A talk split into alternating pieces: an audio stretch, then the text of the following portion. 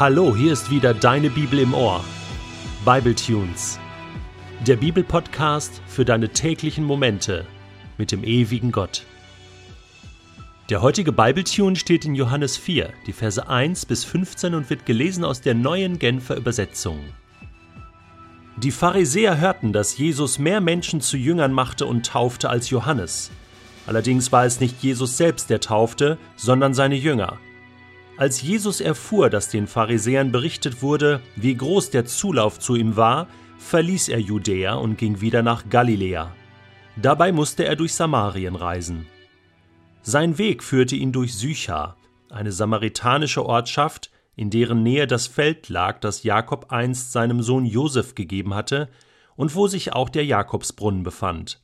Es war um die Mittagszeit. Müde von der Reise hatte sich Jesus an den Brunnen gesetzt. Seine Jünger waren in den Ort gegangen, um etwas zu essen zu kaufen. Da kam eine samaritanische Frau zum Brunnen, um Wasser zu holen.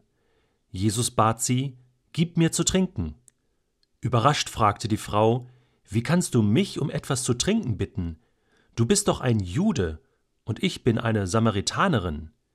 Die Juden meiden nämlich jeden Umgang mit den Samaritanern. Jesus antwortete, Wenn du wüsstest, worin die Gabe Gottes besteht und wer es ist, der zu dir sagt, gib mir zu trinken, dann hättest du ihn gebeten, und er hätte dir Quellwasser gegeben, lebendiges Wasser.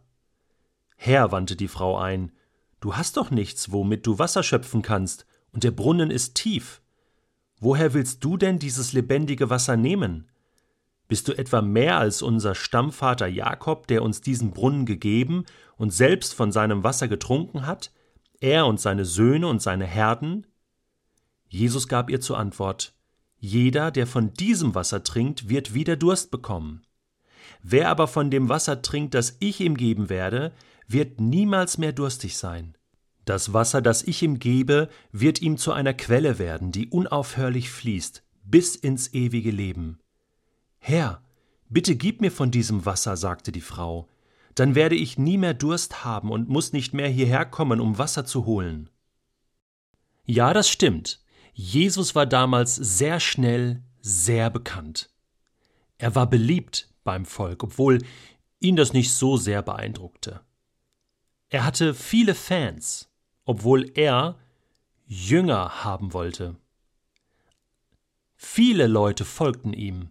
Sehr oft lesen wir in den Evangelien, dass eine große Menschenmenge ihm folgte, dass er großen Zulauf hatte.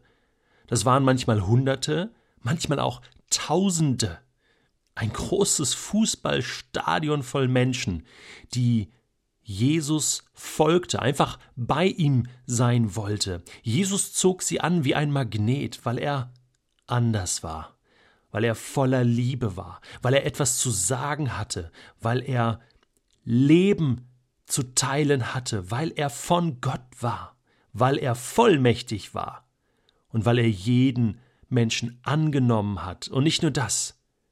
Er hatte nicht nur eine Botschaft des Himmels, sondern er heilte die Menschen auch.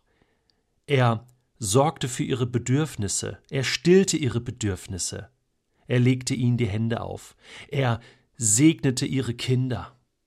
Das beeindruckte die Menschen. Das war ein Stück vom Himmel, das spürten sie.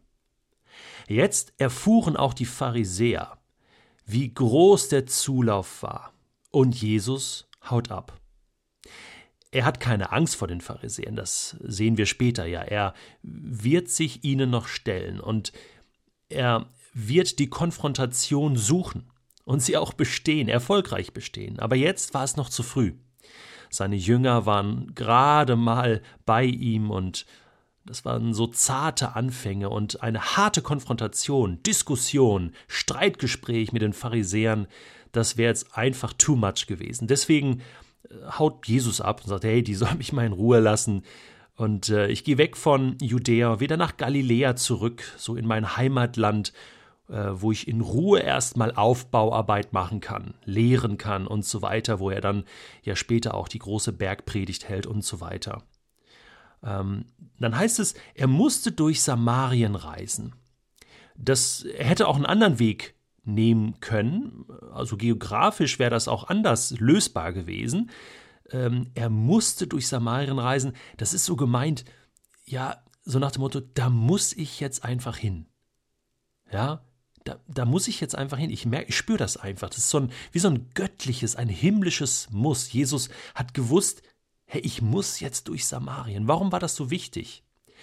Samarien, das war ein Problem, eine Problemzone für die Juden. Äh, geschichtlich war das so, dass ja der Norden von Israel 722 vor Christus eingenommen wurde von den Assyrern, dem damaligen Großreich. Und die haben dort die Leute verschleppt und Heiden angesiedelt, in diesem Norden Israels, die sich dann mit den restlichen Juden, die dort wohnten, vermischt haben. Das heißt, es war so ein, ein Mischvolk in Samarien, ja, die Samaritaner. Das waren keine Juden, das waren so eine Mischung aus Heiden und Juden und deswegen von den Juden nicht akzeptiert. Die Samaritaner selbst akzeptierten Jerusalem nicht und akzeptierten aus den heiligen Schriften nur die Torah, den Pentateuch, also die fünf Bücher Mose. Und auf offener Straße ging man sich aus dem Weg. Und ein jüdischer Rabbi äh, suchte erst gar nicht äh, diese Problemzone auf. Und dass Jesus jetzt wusste, ey, ich muss durch Samarien, das ist schon mal krass. Er war gesandt von Gott. Die Liebe Gottes hat ihn gesandt zu den Menschen, die aus der Sicht des jüdischen Volkes Feinde waren. So, jetzt äh, kommt er da in diese Stadt Sycha, eine Ortschaft, die Geschichte hatte, biblische Geschichte. Jakob hatte dort sein, sein, sein Brunnen und eben da ist biblische Geschichte, da waren die Patriarchen, die, die Väter Israels. Mensch, eigentlich, ja, wie konnte es nur zu diesem Bruch kommen? Sind ja Menschen, die Gott auch liebt und Jesus wusste das. Kommt dorthin, Mittagszeit, und er ist müde und durstig und setzt sich an den Brunnen. Und er war allein, seine Jünger gingen einkaufen. Alltagssituation. So menschlich beschrieben. Ich finde das so klasse. Jesus war eben total Mensch. Müde, hungrig, durstig, oft war er traurig, er konnte sich freuen, alle menschlichen Emotionen. Ganz alltäglich, ganz normal. Und eigentlich hätte er jetzt gut sagen können, hey, da kommt diese Frau und was juckt mich diese Frau und eigentlich darf ich ja eh nicht mit der reden, offiziell, ne? Äh, aber die Liebe hat ihn getrieben. Dann kommt diese Frau und schöpft Wasser und Jesus spricht sie an. Eben, das war absolutes Tabu in der Öffentlichkeit ein Mann alleine spricht eine Frau an und dann auch noch ein Jude, eine Samaritanerin und dann auch noch ein jüdischer Rabbi, das war verboten, höchst verboten, aber nicht für Jesus. Er macht diese Grenzüberschreitung. Er will das. Er durchbricht diese Schranke, weil er jeden Menschen, Mann und Frau, erreichen will mit der Liebe Gottes. Gib mir zu trinken diese Bitte. Ja, er hält ihr keine Predigt. Später muss er ihr dann schon noch ein paar Dinge sagen, aber er macht sich abhängig von der Frau. Gib mir zu trinken. Ich hab Durst. Und sie ist total geflasht. Hey, wie kannst du mich um etwas bitten? Hey, du bist doch ein Jude. Ja, wenn du wüsstest, worin die Gabe Gottes besteht und, und wer das hier ist, wer ich bin, ich kann dir Wasser geben. Und dann redet Jesus von einem ewigen Wasser, von einem Wasser, wo man keinen Durst mehr hat, wenn man davon trinkt. Was ist das?